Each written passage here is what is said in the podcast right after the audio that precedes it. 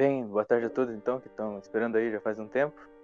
É, meu nome é Alan e agora a gente vai começar finalmente a aula com o professor Leandro acerca do tema importantíssimo que é a união hipostática. Então primeiro eu vou pedir aqui para o professor fazer uma breve apresentação para os nossos ouvintes. Em seguida já pode começar com a, a exposição. Olá a todos, me chamo Leandro Bezerra, sou aqui do Recife, sou professor de Filosofia e Teologia e, bem, é isso. bem, então o tema da nossa palestra é a união hipostática. E o problema que vamos abordar nesta palestra é justamente explicar como se dá, segundo a doutrina cristã e à luz também da filosofia e da razão, como se dá a união em uma só pessoa de duas naturezas distintas e perfeitas no caso de Cristo, as naturezas divina e humana, que se unem na pessoa do nosso Senhor Jesus Cristo. Então, o problema é como pode uma pessoa divina, o Verbo divino, assumir uma natureza humana e, com efeito, tornar-se um ser teândrico, é, ou seja, é evidente que a doutrina da união hipostática está no âmbito dos mistérios da fé. Então, nosso propósito não é demonstrar a doutrina ou o mistério. Né? O nosso propósito é, em primeiro lugar, mostrar como o mistério não vai na contramão da razão, ou seja, como o mistério não implica nenhum tipo de contradição, não implica nenhum paradoxo, tampouco nenhuma contradição. Ah, e também, em segundo lugar, mostrar o que o dogma, o que o mistério quer nos dizer em conceitos objetivos. Então, ah, nesse sentido, os teólogos cristãos uh, vão argumentar em favor, pelo ângulo da razão, em favor da possibilidade da união na pessoa de Cristo de duas naturezas distintas e perfeitas. Então, a possibilidade, segundo os teólogos cristãos, assentaria justamente na falta de impossibilidade uh, de que ocorra tal união se considerarmos se a considerarmos por parte das duas naturezas em questão. Porque entre ambas as naturezas, entre a natureza humana e a natureza divina, argumentam os teólogos cristãos, não há nenhuma repugnância formal em pertencerem a uma mesma pessoa conservando cada qual as suas notas próprias, uh, de modo que não se destroem e se conservam as suas notas próprias. Por outro lado, a possibilidade em favor da qual argumentam os teólogos também assenta na consideração da união hipostática por parte da pessoa assumente, que é o Filho de Deus. Porque a pessoa que assume as duas naturezas é perfeitíssima. E, portanto, uma vez tendo uma superabundância de perfeição, o que os escolásticos explicam pelo vetor da eminência, mais à frente eu vou explicar o que isso significa uma vez que a pessoa assumente é perfeitíssima, é na linguagem escolástica ato puro, logo ela pode dar tanto o ato de ser, como também a própria subsistência à natureza humana que é assumida. Então, basicamente, esse é o, o trabalho do teólogo cristão que opera no âmbito da razão, ou seja, o que é próprio da razão neste, nesta, neste diálogo com o mistério, porque, como todos sabem, para o filósofo escolástico, a filosofia é serva da teologia. Então, uh, o teólogo, não propriamente como teólogo, mas propriamente aqui uh, fazendo o papel de filósofo a serviço da teologia, ele deve mostrar a possibilidade da união hipostática, que é uma verdade dada e revelada por Deus. Não só se trata de uma verdade com nota de infalibilidade estabelecida pela igreja, mas é, o, é dogma, dogma central da fé, inclusive. E esta possibilidade ela pode muito bem ser demonstrada. Ademais, há também um terceiro ponto né, que nós é, podemos trazer, que é justamente afastar as aparentes, ah, os aparentes problemas que a doutrina da união hipostática é, implicam em relação à concepção clássica de Deus. Nós compreendemos ah, que Deus é ato puro, simplíssimo, que é causa primeira de todas as coisas, que é eterno, que é impassível, etc, etc. Todas essas notas, todos esses nomes fazem parte do bojo da concepção clássica de Deus. E como todos, uh, pelo menos os cristãos, sabem, existem uh, outras concepções que não a clássica uh, sobre Deus.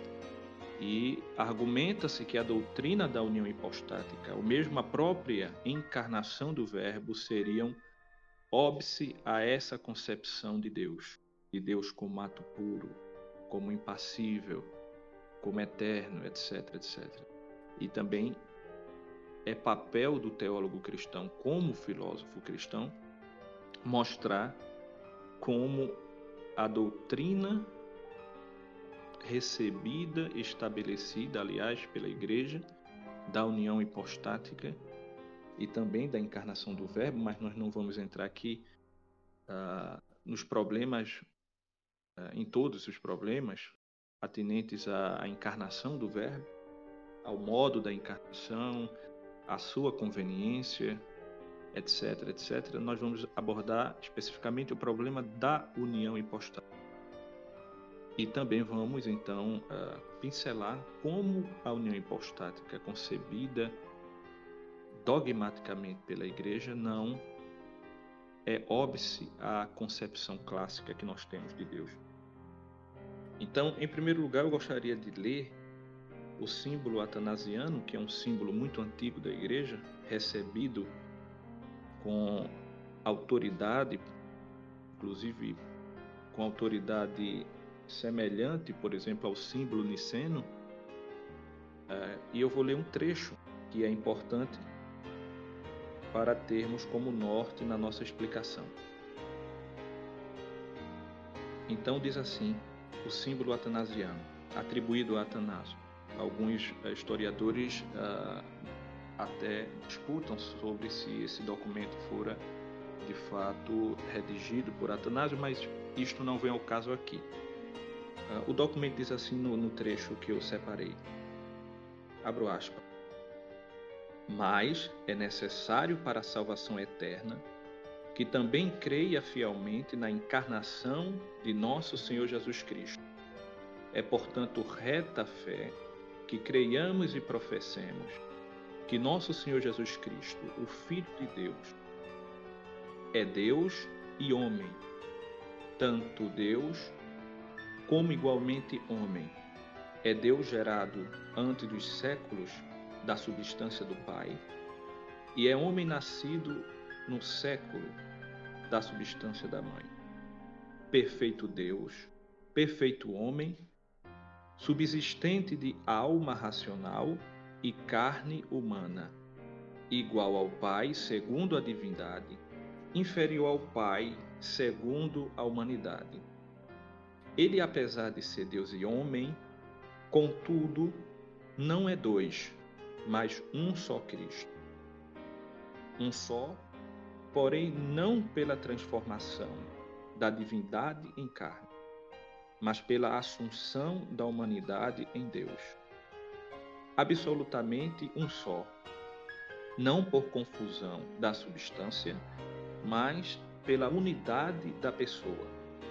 Pois como o homem uno é alma racional e carne, assim o Cristo uno é Deus e homem. Ele padeceu pela nossa salvação, desceu aos infernos, ao terceiro dia ressurgiu dos mortos, subiu aos céus, está sentado à direita do Pai, donde virá para julgar os vivos e os mortos. A sua vinda, todos os homens devem ressuscitar com seus corpos e hão de prestar contas de suas ações. E os que fizerem o que fizeram o bem irão para a vida eterna, aqueles, porém, que fizeram o mal para o fogo eterno. Portanto, uh, temos muitos elementos nesse trecho do símbolo atanasiano que nós vamos destacar durante a nossa eh, exposição. Ah, bem, a primeira, o primeiro ponto que eu quero destacar é em relação à natureza mesma da união de que estamos falando, da união hipostática, é que ela não se trata de uma união, na terminologia escolástica, substancial essencial. Justamente porque eh, não se trata de uma união da qual surge uma nova natureza mista. É, a natureza divina não se une à natureza humana para formar uma nova natureza as naturezas divina e humana unem-se na pessoa de Cristo e permanecem íntegras. E depois nós vamos falar um pouco sobre uh, as heresias cristológicas que debilitavam as naturezas de Cristo.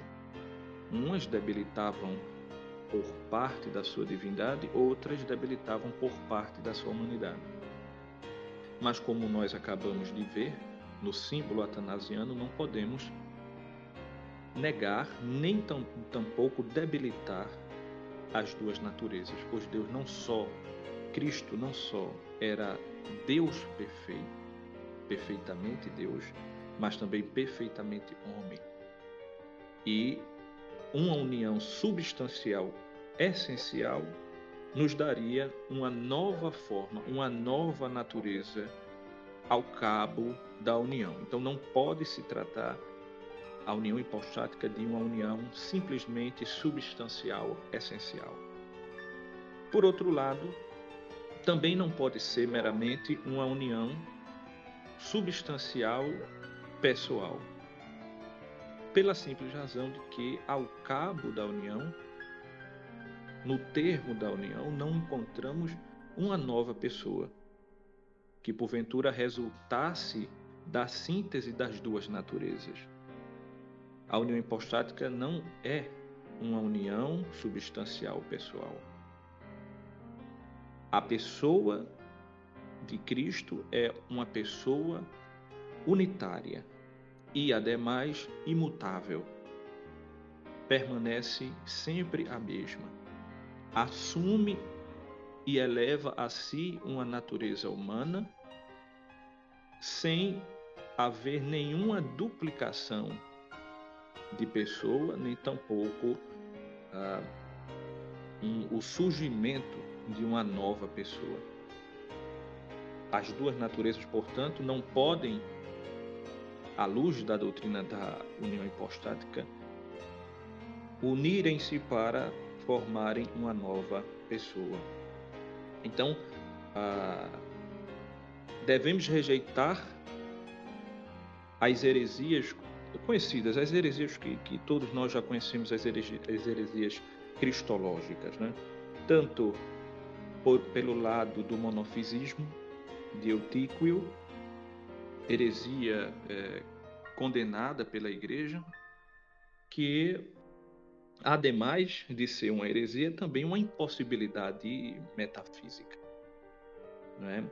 ah, que estabelecia que havia em Cristo uma apenas uma natureza, que é a natureza divina, que por certo ângulo absolvia a natureza humana. E aqui temos uma deficiência não só do ângulo dogmático, mas uma deficiência também do ângulo metafísico, porque ah, esse jogo de palavras vai terminar justamente numa aporia, porque a natureza divina não pode simplesmente absolver a natureza humana, porque as notas são excludentes.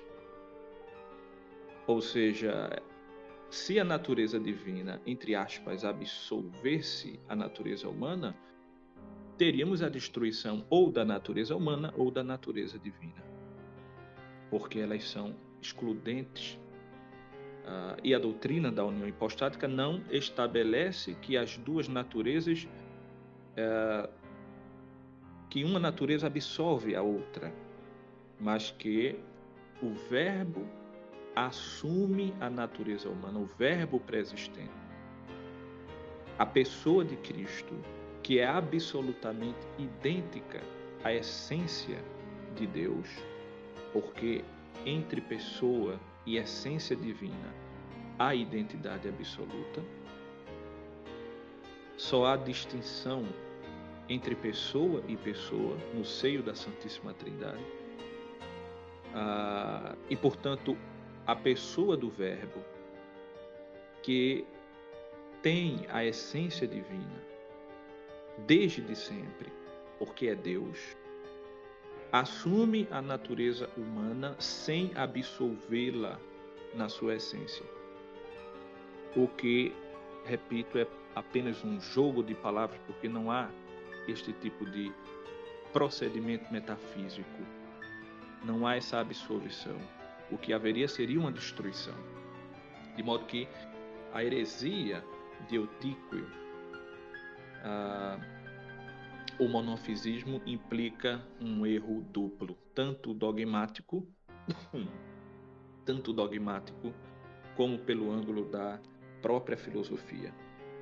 Por outro lado, a heresia nestoriana, e nós não vamos entrar aqui nas polêmicas em relação a os embates entre Nestor e Cirilo, isso eu vou tratar de maneira um pouco mais pormenorizada no, no curso que, que irei ministrar sobre a união hipostática, sabemos que os historiadores ah, tratam dessa, dessa polêmica entre Nestório e Cirilo ah, de uma forma a implicar muitos desacordos.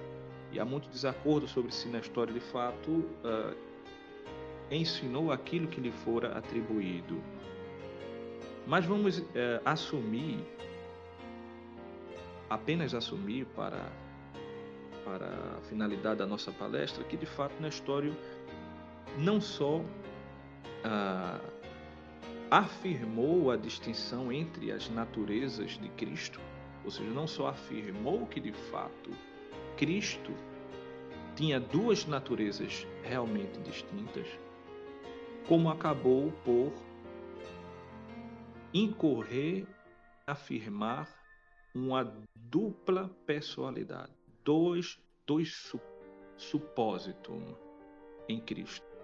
Ou seja, Nestório ah, multiplicou mais do que deveria.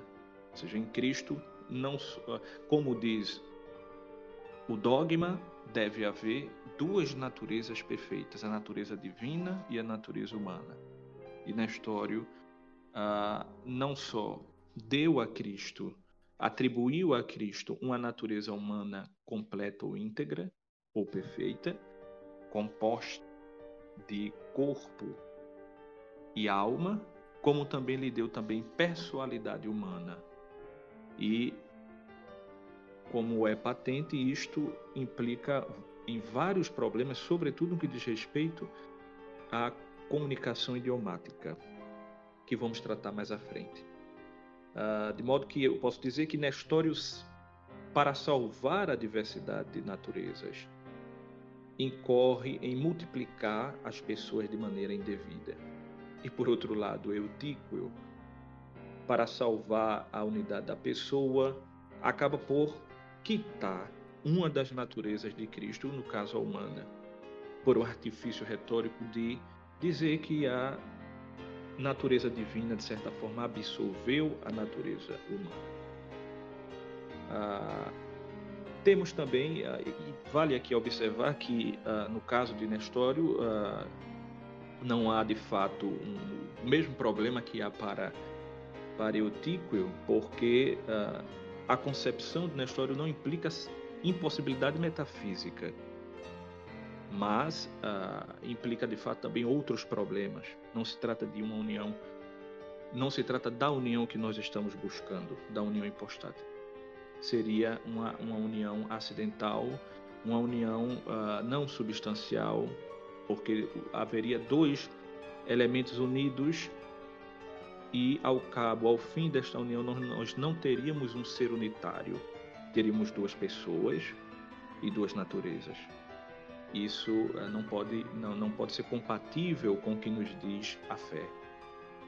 Ah, mas não chega a ser uma impossibilidade metafísica, não chega a ser um absurdo metafísico como o monofisismo. E por outro lado, o Nestório também teve a virtude de tentar uma via média entre o arianismo e o apolinarismo. O arianismo que debilitava a natureza divina e o apolinarismo, a doutrina de Apolinário, que aliás tem recebido certo vigor entre algumas tradições, tradições cristãs uh, sobretudo no âmbito da, do teísmo chamado personalista, que eu particularmente costumo chamar também de teísmo antropomorfista, que graça nas universidades americanas. Né? Uh, pois bem, a heresia apolinária debilitava a humanidade de Cristo, porque não concebia a natureza humana de maneira perfeita. Concebia que a natureza humana, entre aspas, assumida pelo Verbo, consistia apenas de corpo humano. E o Verbo, portanto, fez se fez para aquele corpo como a alma é para o corpo. Nós vamos falar um pouco sobre os problemas nos quais incorre a visão condenada e herética de Apolinário e também a visão ariana. Uh, mas, é, como eu estava dizendo, Nestório queria uma linha intermédia. Ele nem queria debilitar a divindade de Cristo, nem tampouco debilitar a humanidade de Cristo, como fez Apolinário.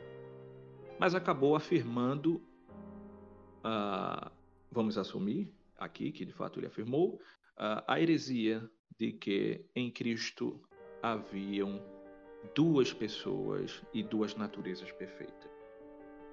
Portanto, ah, o que queremos então, não é? Queremos uma união que seja pessoal. Ah, não pode ser simplesmente uma união substancial pessoal, mas nós queremos uma união pessoal porque Cristo era uma pessoa, e aliás podemos dizer que é uma pessoa, aliás, a segunda pessoa da Santíssima Trindade. Uh, e uma união pessoal que reúna em si duas naturezas que são distintas, mas que por, por virtude desta união, essas naturezas distintas não se confundam, ou seja, conservem aquilo que possuem de próprio. E também que não seja uma união essencial. E precisamos então buscar, porque no âmbito da realidade, da nossa realidade criada, inclusive isso diz o padre Penido, no seu excelente livro sobre analogia em teologia dogmática, se buscarmos um exemplo na realidade de união, não vamos achar um, um exemplo que, que nos mostre de fato uma união impostada. Não vamos encontrar. Vamos encontrar, sim, exemplos que podem ser usados no âmbito da analogia para exemplificar o que queremos no âmbito dos mistérios da fé. Santo Tomás também, eu não vou, eu não vou detalhar aqui porque eu quero ganhar tempo. Detalharei isto no, no curso sobre a união hipostática, fala sobre as espécies de união, tanto e especialmente nos seus comentários às sentenças, no, no terceiro livro dos comentários às sentenças, de Pedro Lombardo, como também na terceira parte da Suma Teológica. E ele dá uma lista de espécies de uniões. Ah, mas, em busca da ideia analógica, proporcional, de união hipostática, ah, podemos adiantar algumas, alguns exemplos. Ah, o primeiro exemplo, que é muito usado em teologia dogmática, se formos aos manuais escolásticos de teologia dogmática, uh, nós vamos encontrar muito no âmbito da explicação da união hipostática o exemplo da união entre corpo e alma, a união entre corpo e alma, que é talvez o melhor exemplo de união essencial. Uh, no entanto, nós precisamos lembrar, né, e aqui eu alerto para quem gosta de usar a este exemplo da união entre corpo e alma, que esta união é uma união essencial. E não há união essencial onde não há partes imperfeitas. O corpo e a alma são substâncias imperfeitas ah, e possuem uma à outra uma certa respectividade transcendental, de modo que se unem para formar uma nova essência mista. Ou seja, esta união, a união do corpo com a alma, inclui ou comporta no seu conceito, na sua razão, no seu logos formal, imperfeição e composição. Porque, repito, o corpo é substância imperfeita à vista da alma, e a alma, por sua vez, substância imperfeita à vista do corpo. Claro que nós estamos aqui no âmbito da doutrina helemórfica. Se formos transportados para outras doutrinas é, em relação à concepção da, da união, uh, da forma do homem, né? da, da união entre corpo e alma, uh, por exemplo, a doutrina do dualismo de substância e teríamos outros resultados e eu posso tratar deles um, um pouco mais à frente. Mas ah, no âmbito dos manuais de teologia dogmática é, de cunho escolástico, nós encontramos o exemplo da união entre corpo e alma como é um exemplo de união essencial nesse framework, né? ou seja, neste neste fundamento ilemórfico o corpo como substância imperfeita à vista da alma e a alma, por sua vez, como substância imperfeita à vista do corpo, e que, portanto, implicam em sua própria razão fundamental uma imperfeição e uma composição. E sabemos que no caso do Verbo divino, da segunda pessoa da Trindade, em relação à assunção da natureza humana, não podemos afirmar simplesmente uma união essencial. Em primeiro lugar, porque o Verbo divino não é uma alma. E por outro lado, também, tampouco é um corpo. Ah, são partes, né? ou seja, ah, o corpo e a alma são partes que se unem para formar ah, e o Verbo divino em relação à natureza humana que ele assume para si, não é como uma parte incompleta. e tampouco tem uma referência transcendental, porque o Verbo divino, que é Deus mesmo, não está ou não tem relação real com nenhuma coisa criada. E isto não é diferente para a segunda pessoa da Santíssima Trindade, porque Deus não pode estar em relação real com as coisas, porque tem razão de causa primeira e de ato puro, ser subsistente por si. E portanto explica as coisas, não é explicado pelas coisas. E por isso que os nomes divinos que predicamos a Deus, os, os nomes relativos, uh, entre os nomes relativos, como por exemplo, uh, ser criador ou ser providente, etc., são não são uh, ou implicam relação real de Deus com as coisas, mas relação apenas denominativa. Porque Deus só pode se dizer criador se cria. Mas, enquanto o criador não depende do criado, e, portanto, não está em relação real de dependência com aquilo que cria. Isto também é, é, é, absolutamente válido em relação ao Verbo, porque o Verbo é o próprio Deus. O Verbo é idêntico à essência divina. O Verbo não pode ser parte incompleta de, uh, uh, de uma natureza humana. Aliás, ele não pode ser parte incompleta da natureza humana, porque em primeiro lugar a natureza humana em si mesma ela já é acabada, já é perfeita. Então já não pode, uh, por mais esta razão, e se concebermos erroneamente, por exemplo, como uh, Apolinário concebia, uh, que Cristo assumiu por parte da humanidade apenas um corpo humano, ainda assim também não podemos afirmar que esta união é apenas ou meramente a, a, essencial, porque o Verbo divino não é não é substância incompleta em relação a corpo humano algum. Ah, e repito, alma e corpo são substâncias incompletas que se unem na comunhão, digamos assim, na comunhão de uma natureza e por verdadeira unidade não por junção, formam uma essência nova. E, portanto, não é o caso. Então, não, não podemos transportar o exemplo do, da união entre corpo e alma à união do Verbo e da natureza humana que ele assume. Não podemos transportar isso de maneira unívoca. Uh, e, ademais, a alma, a alma e corpo permanecem realmente distintos, cada um desempenhando desempenhando o seu papel. E este é um ponto importante ah, para justificar justamente o uso o uso ah, analógico feito pelos teólogos dogmáticos do exemplo do corpo, da união do corpo e da alma.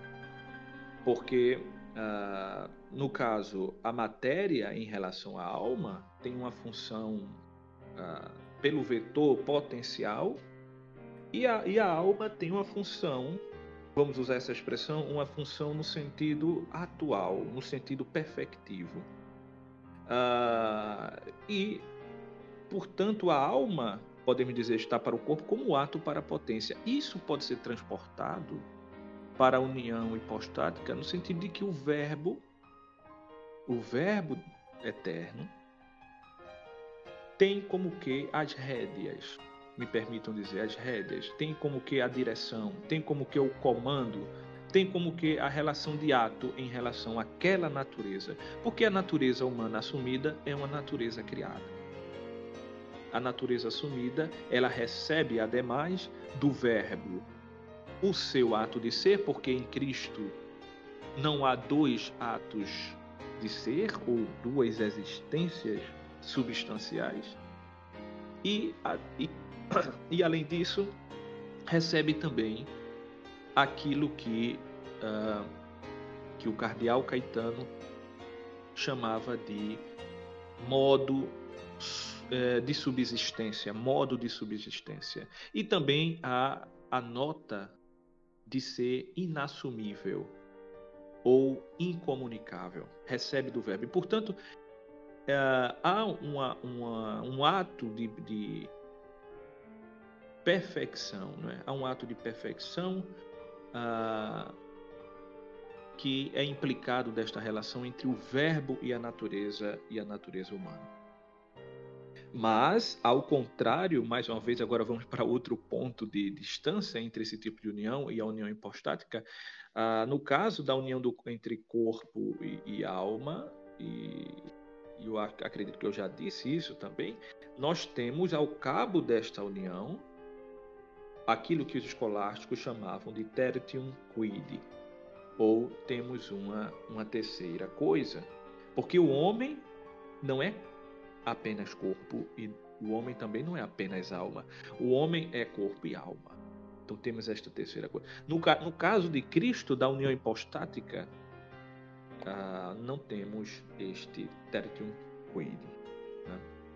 Ah, isso é muito importante. O exemplo da união entre corpo e alma, como eu, eu havia dito, é muito usado também uh, entre os, por exemplo, os teístas antropomorfistas. É?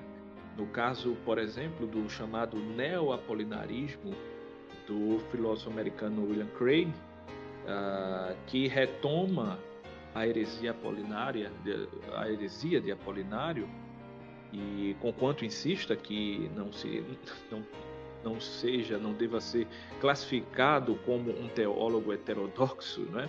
mas ele assume a doutrina apolinária chamando-a de neo-apolinarismo, né?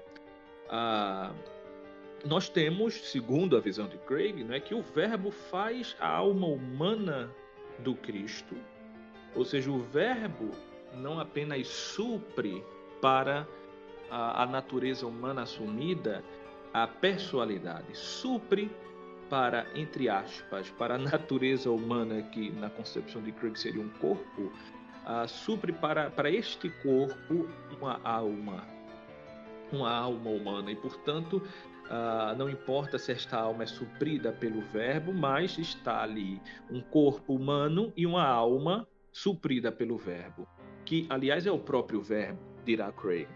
Né? Então, temos ali a exemplificação concreta, se olharmos concretamente, uh, teremos a exemplificação concreta do que deve haver em um homem, né? um corpo e uma alma.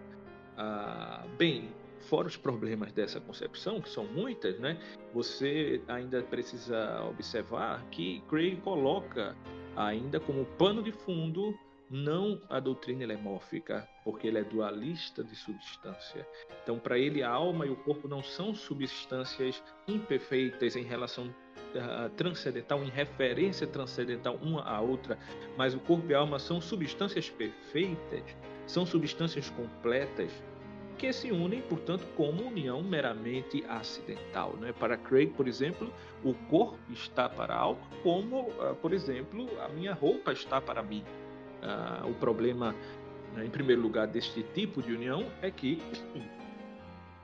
é que no caso da união acidental uh, entre a minha veste eh, e, a minha pessoa, uh, nós, eu, eu, não posso dizer que eu sou a minha veste, né? Eu, por exemplo, meu calção, e aqui temos um problema em relação à comunicação idiomática, né?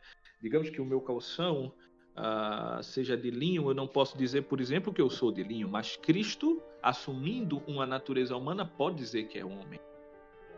Uh, isso porque, e no caso de Craig isso fica muito grave, porque no caso do seu dualismo de substância, na sua concepção de alma e corpo como substâncias perfeitas, uh, temos esta união meramente acidental esta união meramente acidental, de modo que o verbo, na verdade, assume não a natureza humana, como Craig quer, assume um corpo humano como se fosse uma veste.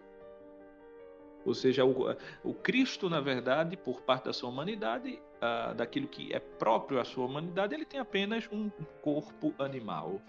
Ele tem carne humana, na verdade. Mas, como lemos aqui no símbolo de Atanásio, o homem perfeito ele não é constituído apenas de carne animal, mas também de alma. Ah, e mesmo que Craig afirme que, no caso, o verbo pré-existente se faz a alma de Cristo, Ah, mesmo assim, isso não faz nenhum sentido. Não faz sentido, em primeiro lugar, porque ele tem uma concepção dualista de substância. Ah, mesmo que o verbo pudesse uh, se tornar para o corpo, para a carne assumida, uh, pudesse exercer para este corpo o papel de alma, uh, ainda assim se trataria de uma união acidental. E a união hipostática não pode ser uma união acidental. Uh, a união hipostática ela nos dá um ser unitário no final.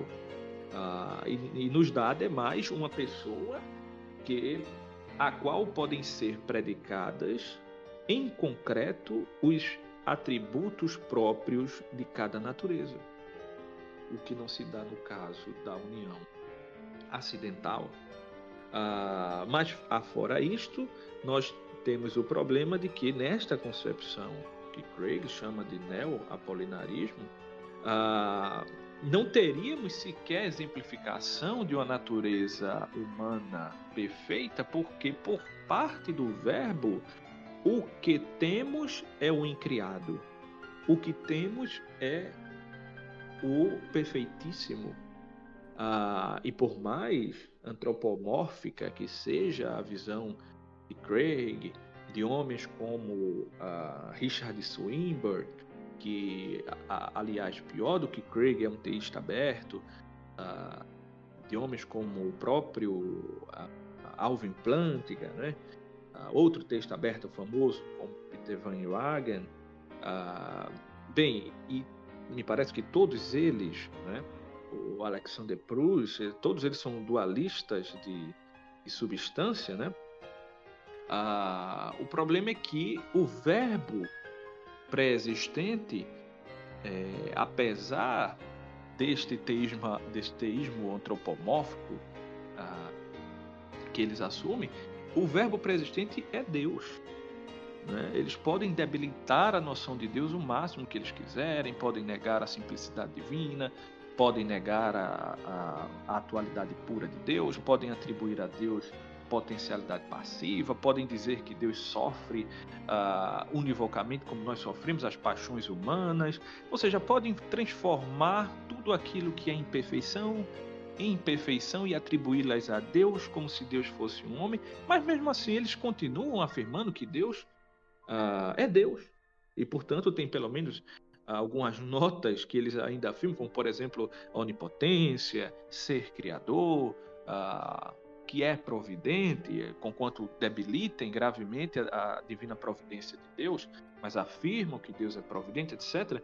Então, o Verbo eterno pro, uh, dando né, para aquele, aquele corpo humano, ou exemplificando para aquele corpo humano uma alma, não seria ainda assim uma alma mortal, porque o homem, a natureza humana não é corpo, mas alma imortal.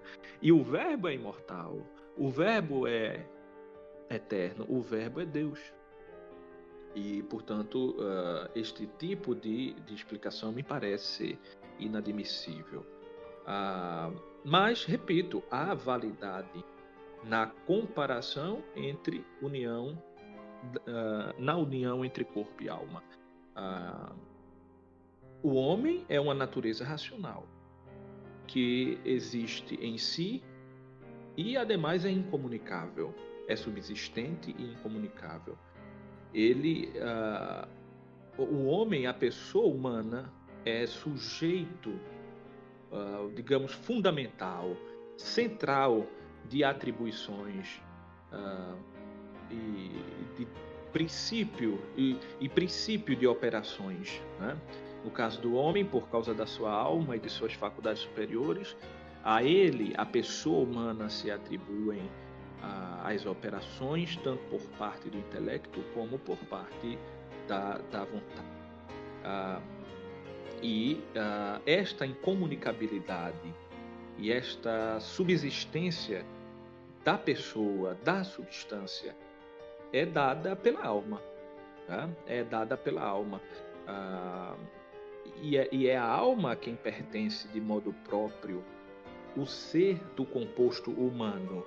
Né? O, ser, o homem é um composto e a alma é, é a ela que pertence ah, pertence isso de forma, ou seja, de forma própria, ou seja, ela é forma subsistente. Então há uma certa primazia da alma com respeito ao corpo que não se dá na, no âmbito só do ser, mas também das operações. De maneira que, que a alma uh, toma o corpo, nós até podemos dizer que a alma toma o corpo como seu instrumento ou como seu órgão. Uh, e não estamos aqui correndo no dualismo de substância, estamos aqui, claro, repito, no framework do ilemorfismo. A, a alma está em uma união tão íntima ao corpo que pode tomá-lo como seu instrumento. O corpo está subordinado à alma. E, nesse sentido, há, por via de analogia, por via de proporcionalidade, a, a possibilidade de compararmos a união entre alma e corpo com a união entre o Verbo, a pessoa divina e a natureza humana que é assumida. Ah, então é basicamente isso. As semelhanças entre a união entre alma e corpo e a natureza divina e a natureza humana começa ah, justamente neste ponto. O outro ponto que eu posso dizer é que a união entre alma e corpo implica também uma união pessoal substancial. No caso ah, de Cristo, podemos afirmar, aliás, devemos afirmar, que a união de que se trata é uma união substancial e também uma união pessoal. Assim como a alma e o corpo, na sua união, não se confundem, assim também a humanidade e a, e a divindade de Cristo não se confundem à vista da união hipostática. Ou seja, Deus não deixa de ser Deus, é, se tornando homem no sentido de uh, quitar aquilo que possui de próprio por parte da sua natureza divina, tampouco o homem Jesus se transforma, eu vou usar essa expressão, se transforma em Deus. Uh, a palavra certa é que a natureza, a terminologia, né, no léxico é, é, mais próprio à teologia dogmática, é que a natureza, a natureza humana é assumida por Deus mesmo, no caso, a pessoa de Cristo, né? assume a natureza humana. E de modo que ah, esta é uma união pessoal, substancial, que no caso da união hipostática não é essencial. Não, não produz ao cabo desta união um, um, um quid. Né? Ah, bem, então esta é uma comparação que nós vemos sempre nos manuais de teologia dogmática. Então nós podemos usá-la em relação à união hipostática, mas devemos ter o cuidado de aplicá-la com as regras da analogia. E os teólogos hoje em dia me parecem que ah, dominam muito mal a linguagem da analogia, e não só os teólogos, mas também os filósofos boa parte dos erros filosóficos em relação a, a, ao âmbito da teologia natural se dão uh, justamente em razão da deficiência em usar a analogia, a, a linguagem é, tanto teológica desses teólogos modernos como filosófica, ela, ela está, me parece, muito uh, melada com univocismos ou equivocidades. É, já não dominam o caminho da analogia. Mas, bem, esse é um outro ponto. Um, um, um, outro exemplo que também é usado muito em teologia dogmática para exemplificar a união hipostática, que é o tema desta, desta palestra, é justamente a comparação entre a alma do justo e a graça a graça divina que se une à, à alma, né?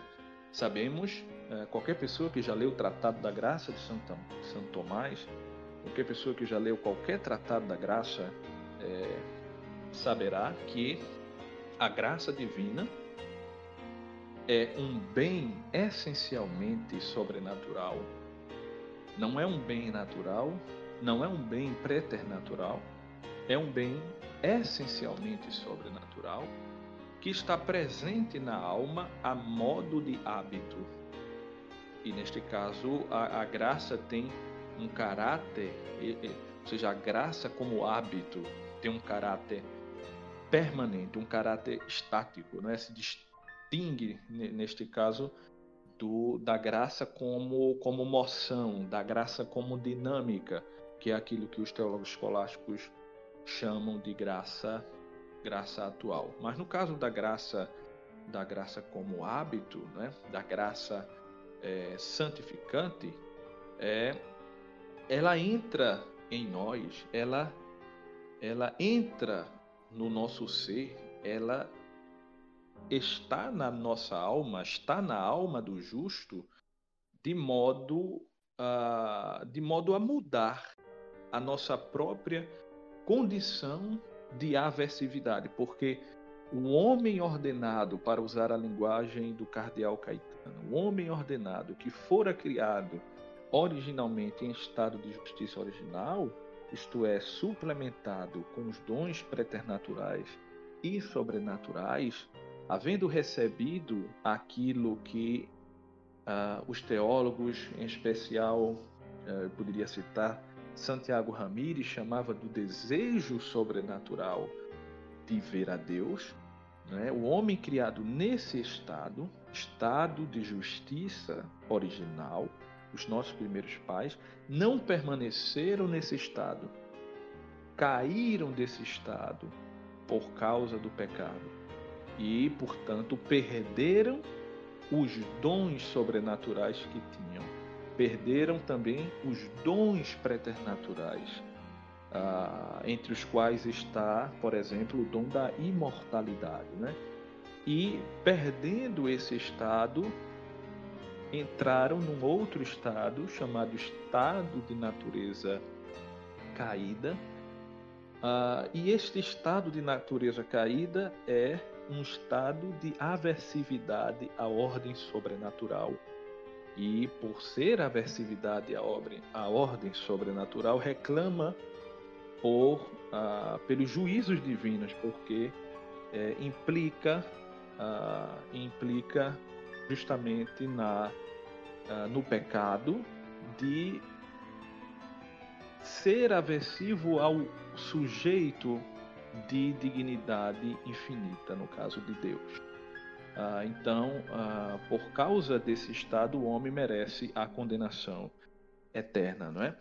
Uh, mas, mesmo nesse estado de natureza caída, ainda nesta, nesta linguagem escolástica, uh, é possível ao homem que ele seja reparado. E esta reparação, pela graça santificante, é justamente uma transformação, uma mudança na sua condição de aversividade. Esta aversividade, que, segundo a opinião dos escolásticos, pode ser explicada de diversas formas, mas, por exemplo, entre os tomistas há a, a opinião mais é, aceita de que são do fim sobrenatural, mas a, a graça santificante que, que opera, que se une, nós estamos aqui falando de exemplos de uniões que possam servir analogicamente à nossa, a nossa, ao nosso objeto de estudo, que é a união hipostática. Então, a graça santificante que se une à alma ah, do homem agora em estado de natureza caída, o homem ordenado, que estar agora em estado de natureza caída, ah, faz uma mudança na sua condição de aversividade e o torna semelhante a Deus, o torna agradável a Deus, ah, faz com que o homem se torne semelhante a Deus ah, segundo a razão própria da sua deidade. Como diz, por exemplo, o salmatino ah, Francisco Zumel, que esta graça santificante não é mais do que a própria presença de Deus em nós, pela inabitação trinitária. É a presença de Deus pelas uh, por aquilo que Deus tem de mais íntimo, que é justamente a comunhão uh, das pessoas no seio da essência divina. Então, neste caso, o acidente sobrenatural que é justamente a graça santificante, pela qual Deus está realmente na alma do justo, uh, se refere àquilo que uh, Zumel também chamava de substância sobrenatural. Uh, como sabemos, o, o, o, ser do acidente é, tem uma, uma relação, o ser, o ser é analógico né, para substância acidente. O ser é analógico para substância e acidentes. No caso do ser substancial, ele é em si mesmo. No caso do ser acidental, ele é em outro. O acidente ele tem esta nota. Uh, ele é um ente de ente. E quando falamos, portanto, de um acidente, de um acidente sobrenatural, este reclama de um acidente sobrenatural na alma que uh, mediante o qual Deus está presente realmente na alma do justo, ele reclama, por sua vez, por, uh, por uma substância sobrenatural. E, no caso uh, da opinião de Francisco Zumel, que afirma que a graça está em nós, que Deus está em nós pela graça e isto consiste numa inabitação trinitária. Então, esta substância sobrenatural, esta substância sobrenatural, uh, já é uma substância uh, considerada personalizada, porque uh, este acidente nos comunica o ser real de Deus como ele é em si mesmo uno e trino, como é em si mesmo uno e trino. Claro que tudo isso que eu estou dizendo, uh, por exemplo, para quem não é cristão, é, é, difícil de explicar. E evidentemente que quando nós queremos explicar a doutrina da uma doutrina difícil como a doutrina da, da união hipostática, é sempre é, é recomendado para qualquer explicação explicar o mais difícil pelo mais fácil. E às vezes em teologia dogmática nós acabamos é, por ter que explicar o, o, difícil pelo tão difícil quanto, ou o difícil pelo mais difícil ainda. Ah, mas é, nada do que eu estou dizendo é distante daquilo que a razão ah, pode, pode compreender e distante daquilo que as teologias dogmáticas fazem. Então, Uh, neste caso, no caso desta união, que é uma união acidental, nós falamos da união do corpo entre corpo e alma, uma, uma união essencial, e eu estou falando agora de uma união acidental, que no caso é a união da graça na alma do justo. Uh, nós temos esta inabitação trinitária na nossa, na nossa alma, que, no entanto, não nos torna Deus. Ou seja, Deus está em nós pela graça santificante, mudando a aversividade que caracteriza a nossa natureza caída, mas ele não se une a nós para se tornar um conosco no sentido da união hipostática.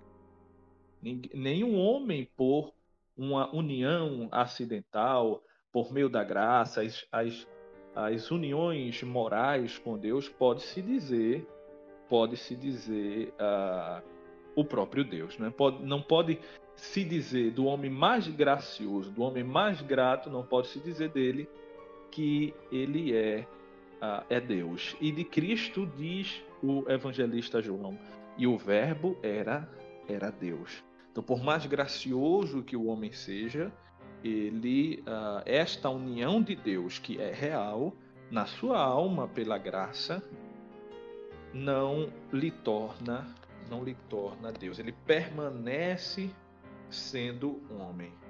Ah, agora, todos nós sabemos que a união hipostática é posterior ao ser divino, porque a pessoa de Cristo, enquanto idêntica à sua essência infinita, ah, tem tudo aquilo que convém absolutamente à essência divina. Aliás, tudo aquilo que é absoluto na essência divina, como diria Canals Vidal, tudo aquilo que é absolutamente, que é absoluto na essência divina, se diz das uh, das pessoas da Santíssima Trindade. Tudo aquilo que é absoluto na essência divina diz das pessoas da Santíssima Trindade. O que não se diz, uh, o que não se diz absolutamente entre as pessoas da Santíssima Trindade é justamente as relações entre as pessoas, né? as relações de oposição uh, nocional, né? as, as, as relações subsistentes, Pai, Filho e o Espírito Santo. Mas bem, isso é um outro tema. Mas uh, sabemos que a união hipostática é posterior ao ser divino, porque de fato a assunção da natureza humana foi algo que se deu no tempo. O verbo pré-existente não, não, não pré-existia com a natureza humana. Isto aconteceu no tempo. Então, antes de assumir uma natureza humana, Cristo já era verbo, já era pessoa divina, já era o próprio Deus desde sempre. Por isso, ah, que a natureza humana se assemelha, neste caso, analogicamente ao, ao acidente. Não é que a natureza humana seja propriamente um acidente. Nós estamos aqui no âmbito das comparações analógicas. Ah, mas que, por analogia, por semelhança analógica, a natureza humana se assemelha ao acidente. Por quê?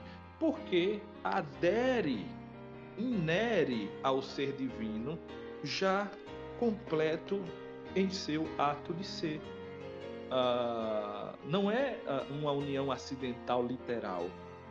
Tem semelhanças uh, proporcionais, justamente porque a humanidade é substancialmente unida ao Verbo uh, e é unida ao Verbo pré-existente, ou seja, une-se ao Verbo que já era desde sempre, inere, entre aspas, ao verbo. Ah, o verbo subsiste em si, ah, e, e, de fato o verbo não muda, e depois eu vou explicar isso, ah, em razão da assunção da natureza humana, ah, mas agora subsiste em si imutavelmente ah, com uma natureza humana assumida. É, é portanto, uma união substancial uh, que, ao fim e ao cabo, nos dá um ser único, que, no entanto, não é uma nova essência. Então, a natureza humana é semelhante, neste caso, a um acidente. Mas não é de fato acidente, porque uh, no verbo, no verbo divino, o verbo que é ato puro não convém acidentes, né? Ao verbo divino não convém acidentes. Tudo que Deus tem tem substancialmente, uh, por assim dizer, tudo que Deus tem tem substancialmente. Agora a, a natureza humana elevou-se ao verbo e uh, na linguagem, por exemplo, do Padre Penido, eh, dignificou-se unitivamente com o Verbo de Deus. Então, temos na união hipostática o exemplo de uma união que é pessoal, que é substancial e que não é, no entanto, uma união essencial, uh, e tampouco a natureza humana agregou-se ao Verbo uh, como um acidente se agrega